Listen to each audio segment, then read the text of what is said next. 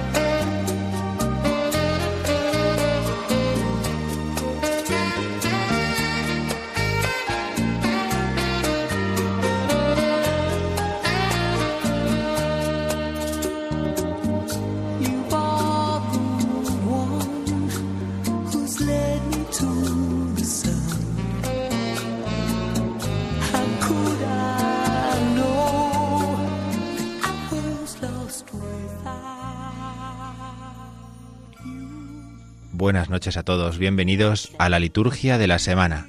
Una semana más nos encontramos aquí en Radio María para en este sábado 2 de noviembre de 2019 acercarnos durante esta hora de programa a la liturgia, acercarnos a la enseñanza que nos ofrece la celebración de la Iglesia en la cual nos, nos ofrece vivir una experiencia eh, de encuentro con Dios, una experiencia maravillosa. Hoy vamos a dedicar este día, eh, esta hora de programa, a hablar sobre lo que durante todo este día hemos conmemorado, los fieles difuntos. Vamos a acercarnos un poco al ritual de exequias, vamos a acercarnos un poco a la, tradición de la Iglesia con respecto a la celebración litúrgica y por lo tanto vamos a aprovechar la riqueza que nos ofrece mm, este 2 de noviembre, ¿no? una riqueza propia eh, para saborear también todo lo que podemos ir aprendiendo de los textos, de las costumbres, de las tradiciones, de los ritos propios de la liturgia de difuntos. No, no, es un- simple, una simple reflexión dogmática o catequética, sino que a partir de ahí vamos a ir construyendo eh, cómo la celebración nos educa a, a- a tener esa relación con Dios y a través de él eh, pues eh, pedir por los difuntos, orar por los difuntos. Vamos a comenzar nuestro programa con la liturgia de la semana, con el resumen de la liturgia de la semana y después eh, aprovecharemos para entrar, para entrar en ese mm, gran misterio, en ese misterio de la muerte, tal y como la Iglesia lo celebra, tal y como la Iglesia eh, lo ha recibido y tal y como la Iglesia lo comunica por medio de sus celebraciones. Por eso vamos a aprovechar esta hora precisamente para hacer así, para disfrutar de la celebración de la Iglesia en esta conmemoración de los fieles difuntos que hoy hace la Iglesia.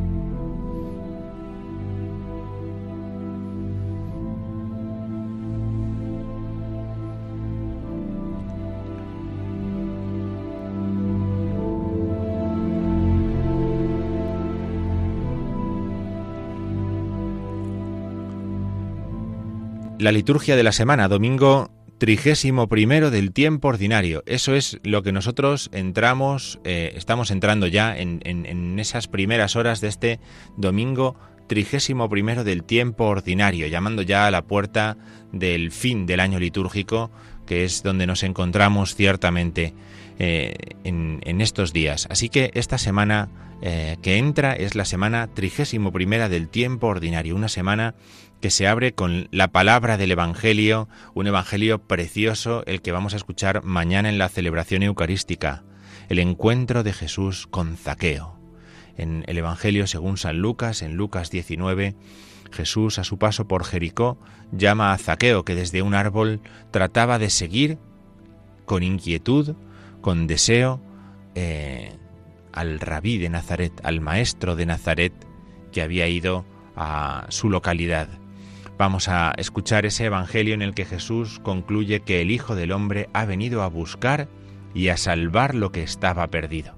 Este, eh, esta conclusión, esta conclusión del Evangelio según San Lucas pega muy bien con lo que vamos a escuchar en la primera lectura en el libro de la sabiduría, donde vamos a escuchar una de esas expresiones preciosas referidas a Dios. Dios es el amigo de la vida, el amigo de la vida.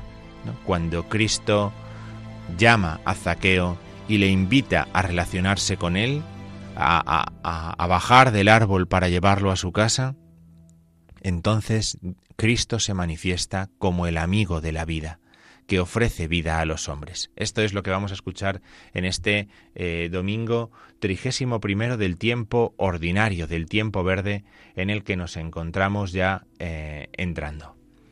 Al día siguiente, pasado, pasado mañana, lunes 4 de noviembre, la Iglesia hace memoria de San Carlos Borromeo. San Carlos Borromeo, obispo.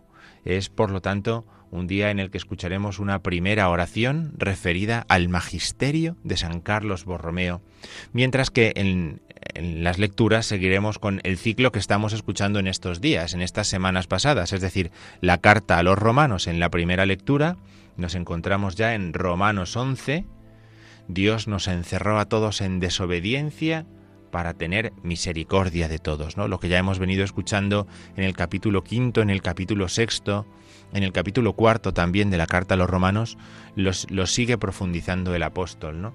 Y en el Evangelio según San Lucas, Lucas 14, cuando el Señor enseña a sus discípulos cómo han de hacer en el trato con los demás. No invitéis a vuestros banquetes, a vuestras fiestas, a los que os pagarán con otro banquete. Invitad a los que no pueden pagaros. Invitad a los que no pueden pagaros. Tendréis así un tesoro en el cielo. Estas son las lecturas del lunes 4, Memoria de San Carlos Borromeo. El martes 5 es un día ferial, día ferial del tiempo ordinario, día eh, en el que seguiremos escuchando la carta a los romanos, ya en el capítulo 12, y el Evangelio según San Lucas es aquel en el que Cristo ofrece una parábola, la parábola de, aquel rey que prepara un gran banquete e invita a sus amigos y sus amigos no participan en ese banquete, no quieren ir. Y entonces salen, llama a los criados, a los siervos, para que salgan por los caminos a, buscar a otros que quieran participar en ese banquete. El martes, el miércoles, perdón, el miércoles 6 de noviembre, hacemos memoria de San Pedro Poveda Castroverde e Inocencio de la Inmaculada Canoura Arnau, de los que son presbíteros y también de sus compañeros mártires. Son los mártires de la persecución eh, religiosa eh, en el siglo XX. Es una cosa eh, curiosa, fíjense, es una cosa curiosa, por ejemplo, San Pedro Poveda, tal y como está el calendario ahora, lo festejamos, lo conmemoramos dos días. El 28 de julio, que hacemos memoria de San Pedro Poveda, y el 6 de noviembre, en esta memoria de los mártires de la persecución religiosa en el siglo XX en España, que es una causa eh, que lleva como nombre, ¿no? como titular primero de esa causa, a este santo que fue eh, uno de los que fueron martirizados en toda esa eh, persecución religiosa. Es memoria obligatoria, por lo tanto mm, el sacerdote lo veremos vestido de rojo, con la casulla roja, y sin embargo las lecturas, al ser solamente una memoria, pues pues son de la carta a los romanos, Romanos 13 y Lucas 14, 25, 33. ¿Quién es el verdadero discípulo del Señor? Aquel que es capaz de renunciar a todos sus bienes, de negarse a sí mismo para seguirlo. Este es el Evangelio que escucharemos en un día en el que conmemoramos, y vamos a conmemorar seguramente en toda España, eh, a tantos y tantos mártires que a lo largo de todo este siglo pasado, pues derramaron su sangre por el nombre de Cristo. Ellos son los que verdaderamente cumplen, lo que dice el Evangelio de hoy. Han renunciado a todo y han sido discípulos del Señor en la vida, en la muerte y en la vida eterna. El jueves 7, el jueves 7 de noviembre, es también día ferial, día ferial Romanos 14 nos eh, ofrece una confesión preciosa de San Pablo. Ya vivamos, ya muramos, nosotros somos del Señor. Esta afirmación de Pablo mm, preludia eh, no solamente la confesión de fe del capítulo 14, sino también el, el gran listado, el gran listado con el que mm, Pablo va a recordar la resurrección de Cristo en el capítulo siguiente, en el 15. También escucharemos como evangelio de ese día, siguiendo este eh, orden que vamos llevando, Lucas 15. Lucas 15 si recuerdan, son las parábolas de la misericordia, por lo tanto escucharemos eh, las dos primeras, la oveja perdida, la moneda perdida, la dracma perdida, serán el Evangelio de este jueves 7 de noviembre, jueves 7 de noviembre, día de feria. El viernes 8, el viernes 8 es día ferial también, día ferial también. Por lo tanto, la primera lectura será Romanos 15, Romanos 15, donde anuncia Pablo su ministerio con los gentiles, cómo él ha sido enviado como apóstol a los gentiles, y el Evangelio Lucas 16 nos ofrece otra de las parábolas de Jesús que termina con esa conclusión suya de que los hijos de este mundo son más astutos con su propia gente que los hijos de la luz. El viernes, el viernes 8 de noviembre. Hay diócesis como por ejemplo Madrid y Getafe que el viernes 8 anticipan la fiesta del sábado 9, la dedicación de la Basílica de Letrán. La, anticipan porque el sábado 9 en ella se celebra la solemnidad de Nuestra Señora de la Almudena, que es la patrona de la diócesis. Por lo tanto, mientras que el sábado 9 Madrid y Getafe celebrarán la Almudena, el resto de las diócesis celebrarán el sábado 9 la dedicación de la Basílica de Letrán, fiesta la Basílica de San Juan de Letrán en Roma es la basílica que contiene la cátedra de Pedro, la cátedra del obispo de Roma. Y por lo tanto es el fundamento de la fe y de la caridad de los católicos. Por eso tiene tanta importancia la celebración de la fiesta de la Basílica de San Juan de Letrán, el lugar donde está la sede del obispo de Roma, en el ábside, al fondo de la basílica, ¿no? Si han estado, pues allí al fondo de la basílica recordarán una gran sede situada eh, sobre áspides, leones, dragones y serpientes, para mostrar la autoridad de la palabra que ha recibido eh, Pedro, la autoridad de la palabra que Pedro emana de ahí para eh, cuidar, para proteger a los católicos. Por lo tanto, haremos memoria de esta Basílica de San Juan de Letrán.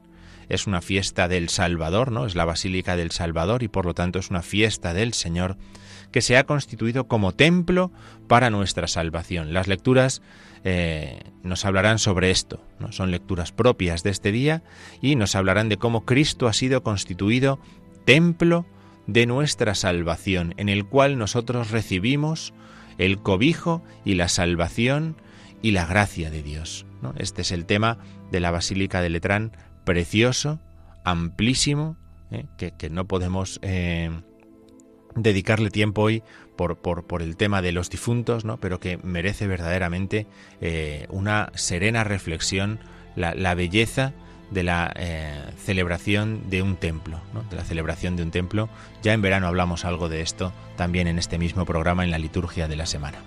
Bien, hasta este sábado 9, hasta este sábado 9 llegará la semana trigésimo primera del tiempo ordinario en el que nos encontramos. Concluimos aquí este apartado del programa La Liturgia de la Semana en el que hemos hecho esta reflexión sobre las lecturas, sobre las fiestas, sobre oraciones también de esta semana eh, entrante ya, eh, semana 31. Y vamos a pasar a los temas eh, propios del día de hoy. Vamos a tratar el tema de las misas para los difuntos. ¿Qué, ¿Por qué hacemos misas para los difuntos?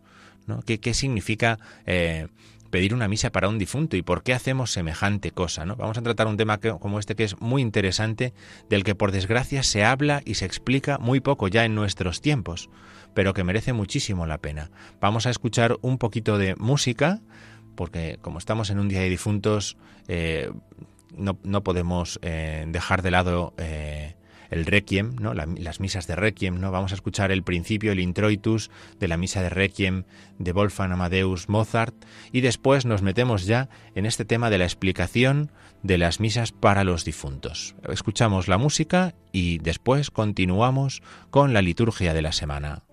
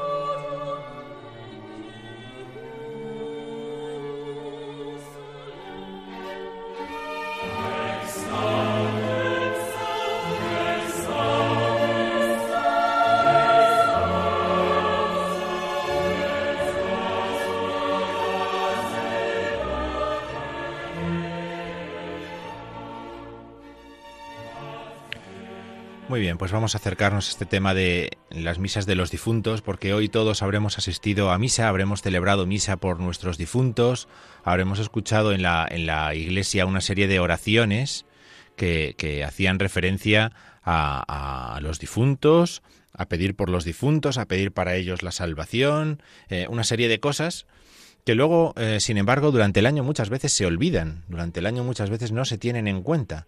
No pensamos o, no tenemos suficientemente presentes a los difuntos para lo que tenemos que tenerlos y luego bromeamos y tonteamos con los difuntos con cosas que son verdaderamente muy serias. ¿no? El comprender bien qué cree la Iglesia acerca de los difuntos es algo muy interesante y muy importante para que no hagamos juegos de cosas que no son juegos, para que no le tengamos miedo a cosas a las que no hay que tenerles miedo y para que confesemos cosas que verdaderamente tenemos que confesar. Es decir, la verdadera medida de todas las cosas la ofrece también la fe de la Iglesia, la fe que hemos recibido de Jesucristo. Por lo tanto, conviene que no nos dejemos llevar eh, por historias raras, sino que sepamos sobre todo qué es lo que confiesa la Iglesia acerca de los difuntos. Hoy, sin ir más lejos, todos hemos ido a misa y hemos escuchado cómo en la misa se ha pedido por los difuntos. Hemos visto que eh, se ha encendido el cirio pascual, luego hablaremos de este, de este signo más, más adelante en este programa. Hemos visto al sacerdote salir de morado, hemos escuchado cómo las oraciones de la misa, las preces, han unido dos temas. Uno es la Pascua de Cristo, su muerte y su resurrección, y el otro tema es que también nosotros padecemos la muerte, que también nosotros padecemos la muerte.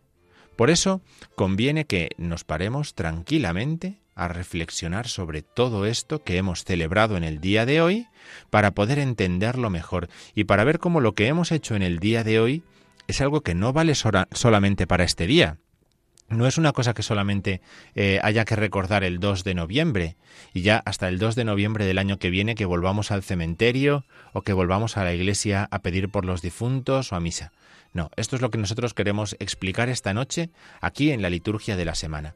Por eso, para entender bien el tema de los difuntos y de la intención de pedir en misa por los difuntos, conviene que recordemos algo que nosotros confesamos en el credo, cada domingo, cada festividad, ayer mismo, Día de Todos los Santos, eh, nosotros rezábamos el credo y confesábamos esto, que también mañana domingo volveremos a confesar cuando vayamos a misa y recemos el símbolo de la fe. Creo en la comunión de los santos. ¿En qué consiste? ¿En qué se fundamenta esta comunión de los santos? Eh, ¿Y qué importancia tiene esto para la cuestión de los difuntos? Todos los creyentes forman un solo cuerpo. Así el, catecismo nos lo dice así. Como todos los creyentes forman un solo cuerpo, el bien de los unos se comunica a los otros. Fíjense qué cosa tan sencilla. Cuando uno entiende aquello que dice San Pablo de que los cristianos formamos un solo cuerpo del que Cristo es la cabeza, entendemos perfectamente que el bien de una parte del cuerpo es un bien para todo el cuerpo que no hay nada que sea aislado. Entender en profundidad esta doctrina del cuerpo de Cristo es muy importante para poder entendernos en la Iglesia. Por eso es necesario creer que existe una comunión de bienes en la Iglesia, una comunión de bienes, de todo tipo de bienes. Dice el Catecismo en el número 947, pero el miembro más importante es Cristo, ya que Él es la cabeza.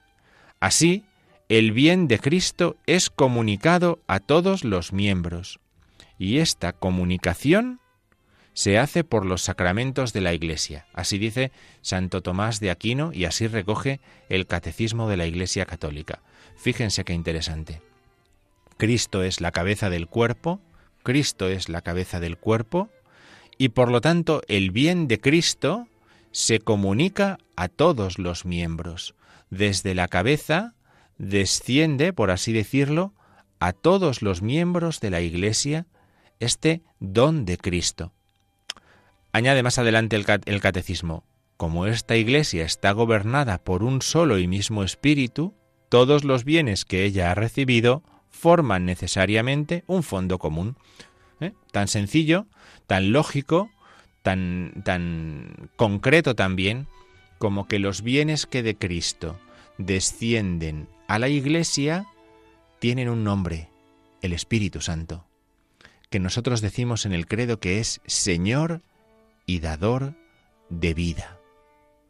Cristo derrama sobre la Iglesia ¿eh? como, como ungüento que desciende por su barba, que dice el Salmo, derrama sobre la Iglesia el Espíritu Santo, unge a la Iglesia con el Espíritu Santo, Señor y dador de vida.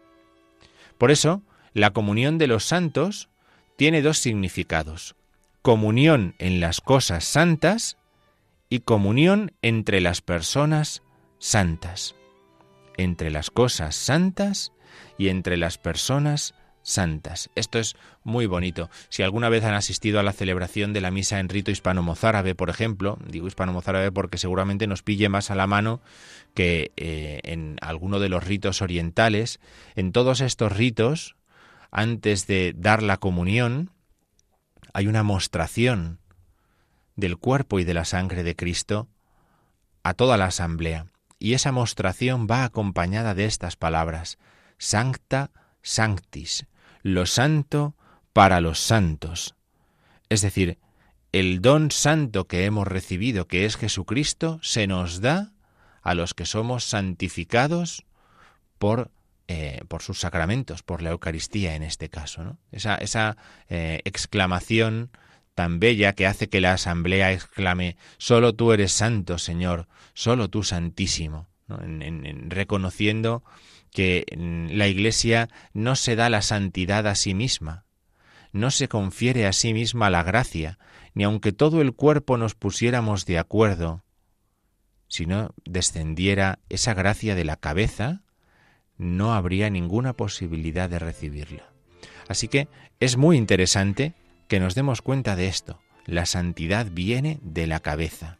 Y esa santidad, ese Señor y dador de vida, afecta a toda la Iglesia y por lo tanto también a los difuntos. Dice el Catecismo en el número 958. La Iglesia peregrina, perfectamente consciente de esta comunión de todo el cuerpo místico de Cristo, desde los primeros tiempos del cristianismo, honró con gran piedad el recuerdo de los difuntos, y también ofreció por ellos oraciones, pues es una idea santa y provechosa orar por los difuntos para que se vean libres de sus pecados.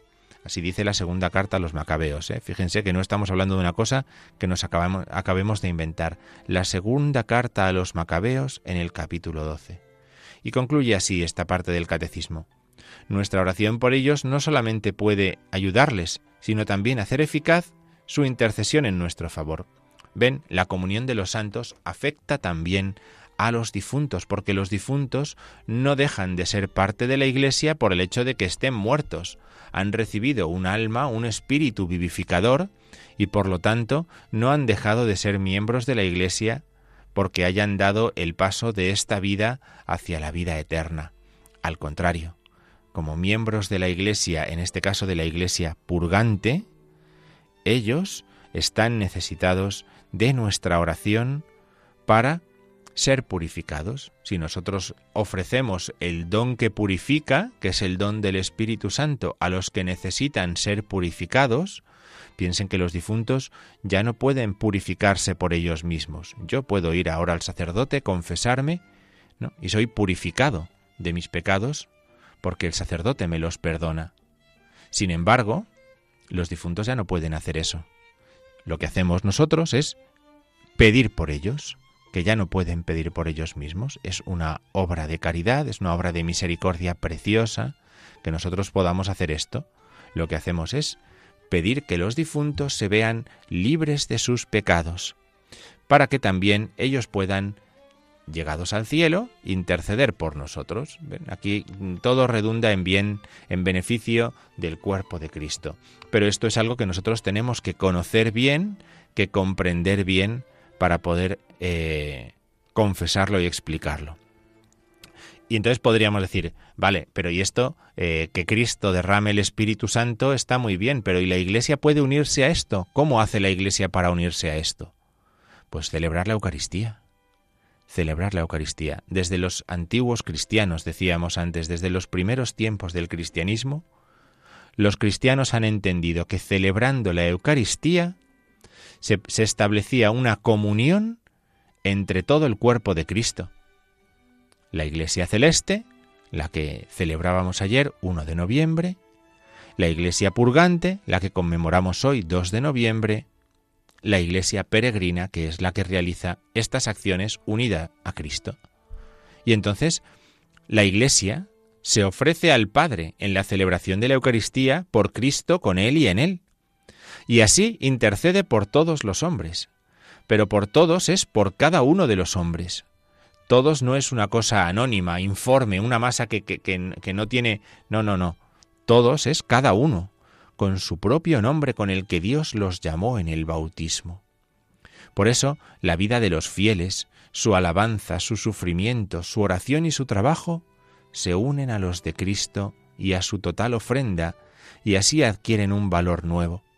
El sacrificio de Cristo presente sobre el altar da a todas las generaciones de cristianos la posibilidad de unirse a su ofrenda. Así nos dice el Catecismo de la Iglesia Católica.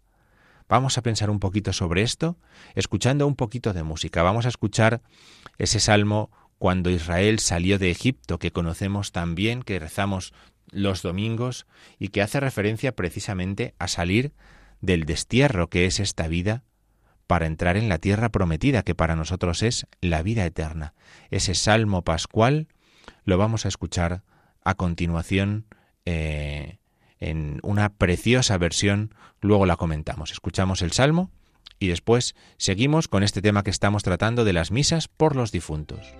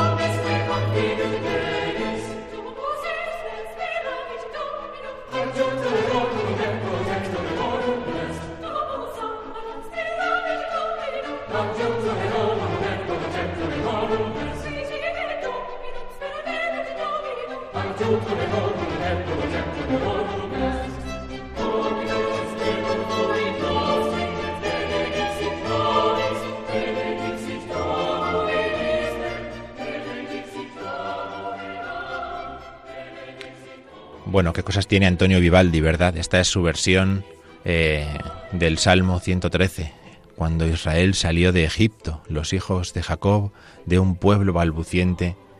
Israel fue su refugio, Judá fue su santuario. ¡Qué belleza! Antonio Vivaldi es el autor de esta eh, versión de este salmo Inexitu, Inexitu Israel, Inexitu Israel que es llamado.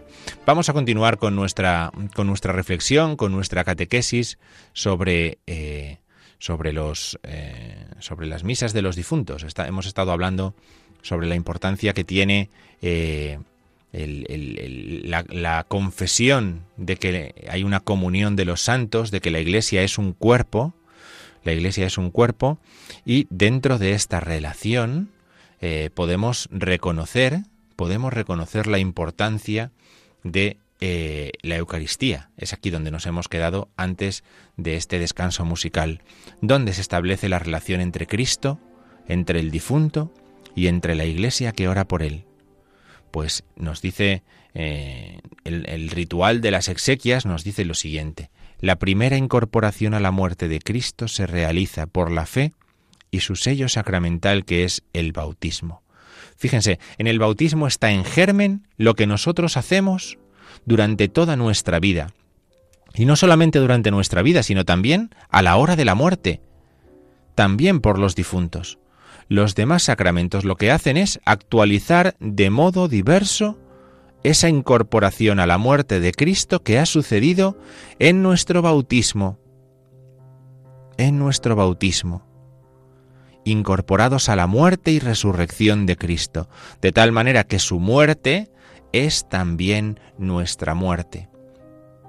Y nuestro bautismo es el sello de que también nosotros aceptamos pasar un día por la muerte para, como saliendo de esa esclavitud, llegar a la tierra prometida que es la vida eterna. Es una catequesis maravillosa, ¿no? sobre el bautismo que muchas veces no tenemos suficientemente en cuenta.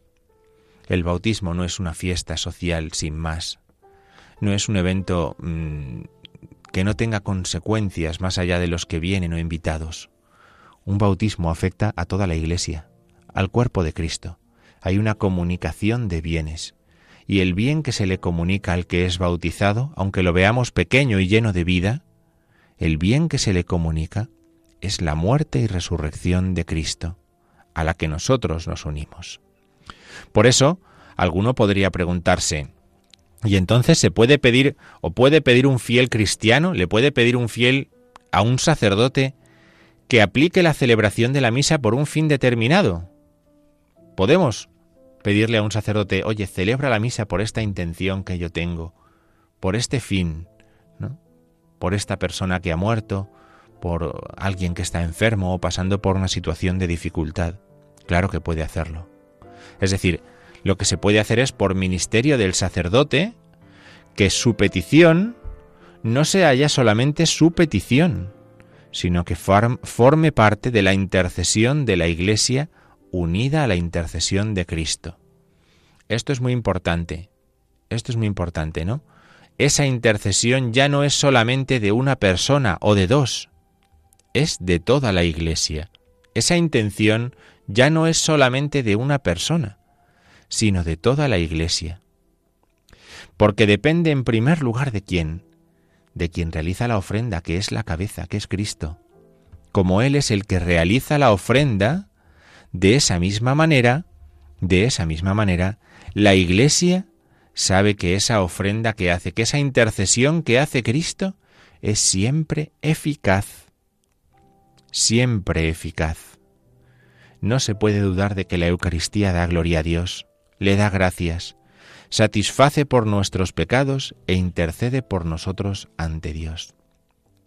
Por eso, el ritual de exequias dice de la siguiente forma, Por tanto, la Iglesia ofrece por los difuntos el sacrificio eucarístico de la Pascua de Cristo, y reza y celebra sufragios por ellos, de modo que comunicándose entre sí todos los miembros de Cristo, estos impetran para los difuntos el auxilio espiritual y para los demás el consuelo de la esperanza. Fíjense qué bonito. No solamente hacemos una petición por un difunto, sino que unida a la petición por un difunto, va el consuelo de la esperanza que pedimos para los que eh, estamos todavía eh, en esta tierra, en este mundo, rezando por ellos, ¿no? El consuelo de la esperanza. Así, la Iglesia celebra sufragios, es decir, oraciones por los difuntos, sufragios, oraciones, sacrificios por los difuntos, que se unen al sufragio, a la ofrenda de Cristo. Mientras celebramos con fe la victoria pascual de Jesucristo, esperamos y pedimos que el Señor perdone los pecados del difunto, lo purifique totalmente, lo haga participar de la eterna felicidad y lo resucite gloriosamente al fin de los tiempos. Cuando alguien muere y celebramos una misa, esa misa siempre tiene un carácter penitencial. No hay nada malo en ello. Está muy bien que queramos dar gracias por lo que hemos podido vivir con una persona a nuestro lado durante nuestra vida, durante mucho tiempo, pero sobre todo pedimos para el perdón de sus pecados, porque ese perdón de los pecados es el que abre las puertas de la vida eterna que purifique totalmente y haga entrar en la eterna felicidad, decíamos, a aquel que ha padecido la muerte. Y estamos seguros que nuestra oración es una ayuda eficaz, porque la hacemos unida a Jesucristo, en virtud de los méritos de Jesucristo. No es un mérito nuestro, es en virtud de los méritos de Jesucristo. Tenemos bien que entender esto, es decir, nuestra oración es una ayuda eficaz. No es una correspondencia matemática. No es una correspondencia matemática entre el número de sufragios, el número de sufragios o de misas y los beneficios obtenidos por los difuntos. Esto no es una cuestión matemática, es una cuestión de comunión de los santos. Ofrecemos la Eucaristía porque es el mayor bien que podemos ofrecer por el perdón de los pecados y la entrada en la vida eterna de un difunto. Y la ofrecemos tantas veces como nuestra fe nos pida ofrecerla. Tantas veces como nuestra fe nos pida ofrecerla, no nuestros cálculos matemáticos o económicos. ¿De acuerdo? Por eso, esta es la tradición de la Iglesia. Aquí no estamos hablando de una superstición, no estamos hablando de magia. En la constante, constante tradición de la Iglesia está el hecho de que los fieles, movidos por un sentido religioso y eclesial, quieran unir, para una más activa participación en la celebración de la Eucaristía, un concurso personal, una participación personal. Y esta puede ser que se celebre la misa por una intención determinada, incluso ofreciendo un don por ello. Yo no solamente quiero ofrecer eh, esta misa por esta determinada intención, sino ofrezco un don por ello. Y estos fieles seguro que van a ser también bendecidos por esa ofrenda. Aquel que hace algo así ensancha su corazón. Ensancha, lo prepara para que el Señor derrame también su gracia sobre ellos, porque quieren ofrecer con los difuntos que ya no pueden ofrecer nada, quieren ofrecer por los difuntos lo mejor que tienen, que es la Eucaristía, que es el sacramento de la muerte y la resurrección de Cristo, el sacramento pascual. Por eso, a lo largo de los siglos, estos sufragios se han concretado de un modo diverso. Oraciones, obras de caridad, aplicación de indulgencias y ofrecimiento de la Santa Misa. Es decir, yo puedo hacer oraciones por un difunto un día, 2 de noviembre como hoy, o cualquier día. Todos los días hacemos oraciones por los difuntos. También puedo hacer una obra de caridad por un difunto. ¿no? Yo he ayudado a una persona, he sido paciente con una persona y eso lo puedo presentar como una ofrenda por un difunto. O una indulgencia, ¿no? Conocemos bien, las indulgencias no pueden aplicarse por los vivos porque ellos son libres y pueden elegirlas y, y, eh, lucrar cada uno las suyas, pero se pueden ofrecer por los difuntos, que ya no pueden ofrecerlas por ellos mismos.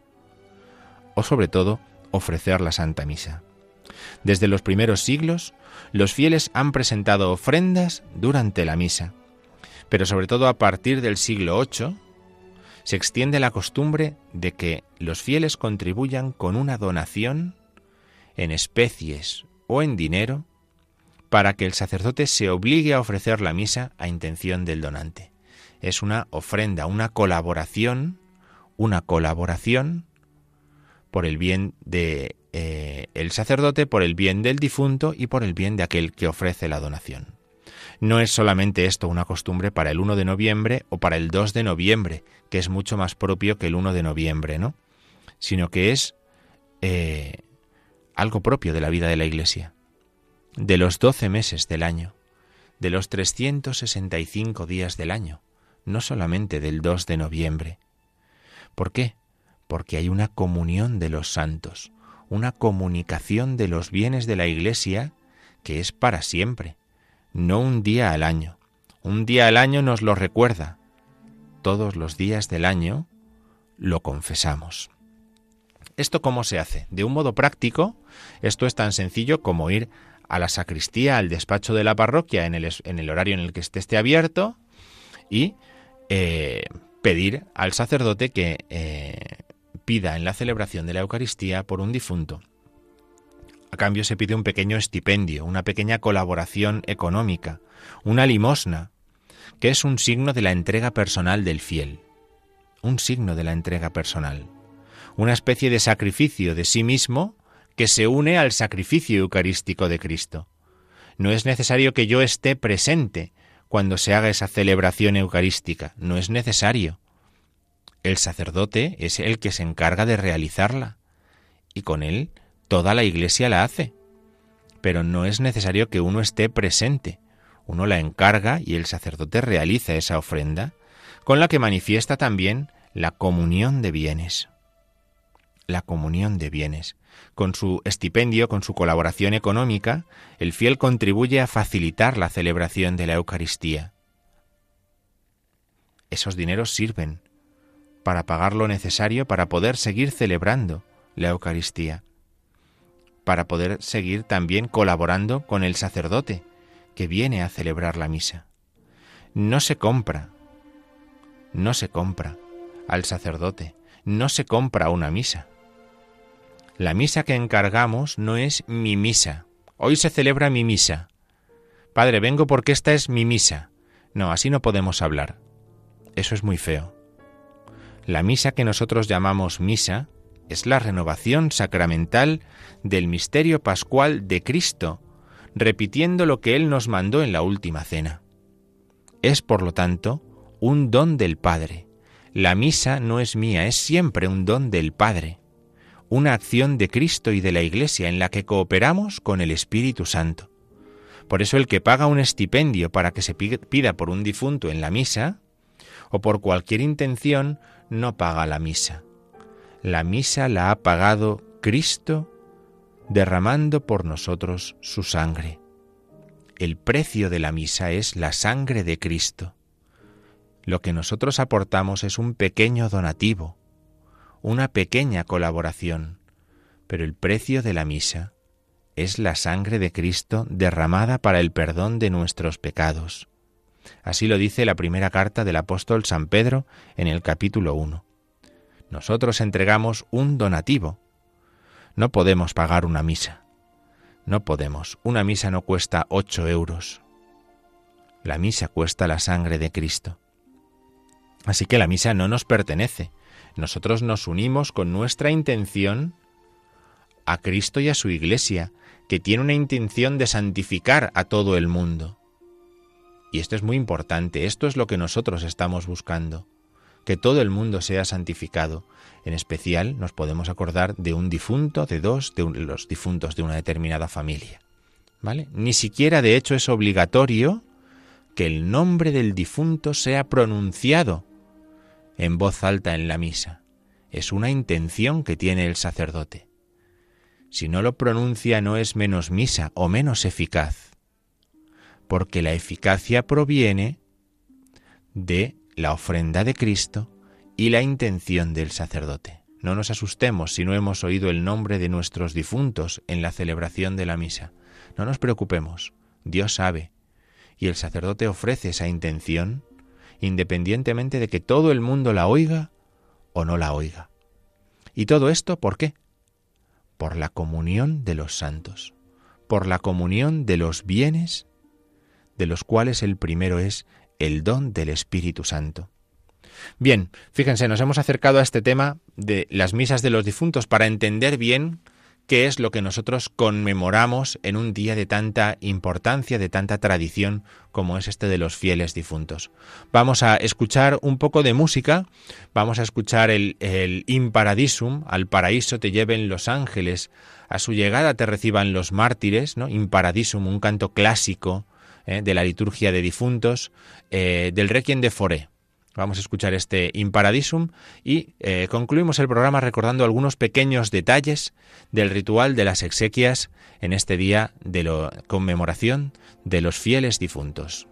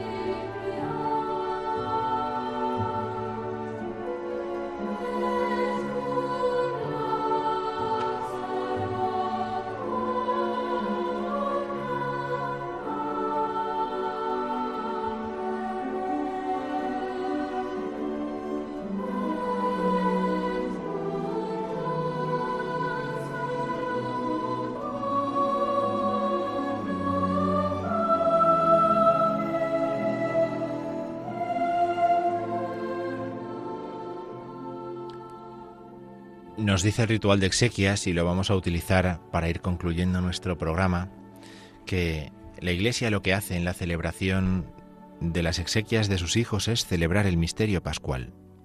Para aquellos que por el bautismo se han incorporado a la muerte y resurrección de Cristo, pedimos que pasen también con Él a la vida eterna. La celebración de exequias es una celebración pascual. Por eso tienen tanta importancia el Salmo 113 que hemos escuchado antes o el Salmo 117. Este es el día en que actuó el Señor, que conocemos bien, Salmo pascual por excelencia, ¿no? Todo ese tipo de elementos nos sirven para darnos cuenta de que la celebración de las exequias es una celebración pascual. La Iglesia, la Iglesia ofrece por los difuntos el sacrificio eucarístico y lo hace eh, eh, confiando segura del poder de la mediación de Cristo que ha pasado ya por la muerte y la resurrección. La celebración pascual, por lo tanto, es siempre la celebración de exequias, siempre afianza la esperanza en la vida eterna. No decimos que los difuntos ya no tengan pecados o que ya hayan entrado en el cielo, no decimos nada de todo eso. Lo que decimos es que necesitan ser purificados y por eso celebramos para ellos la celebración de la Eucaristía, para que entren en el cielo, para que entren purificados en la vida eterna. Por tanto, es necesario eh, eh, purificar también nosotros de alguna forma nuestra comprensión de todo esto. Que también nosotros seamos conscientes de la importancia que tienen estas celebraciones para que sean una auténtica confesión de la fe cristiana, una auténtica confesión de la fe cristiana un elemento como la luz, ¿no? como el, encendido del cirio pascual, nos ayuda precisamente a tomar conciencia de todo esto, a tomar conciencia de que es Cristo el que ilumina una vida que ha terminado para que entre en la vida eterna, que no somos nosotros quienes nos damos la luz y la vida, sino que tenemos que pedir al Señor que Él lo haga. Bien, hasta aquí ha llegado la liturgia de la semana la liturgia de la semana en este día de conmemoración de los fieles difuntos. Hemos hecho esta reflexión sobre la importancia y la relación de la Eucaristía con los difuntos y hemos recordado que podemos ofrecer ofrendas gracias al misterio pascual de Cristo que con su Espíritu vive y nos da la vida para siempre. Que pasen muy buena noche.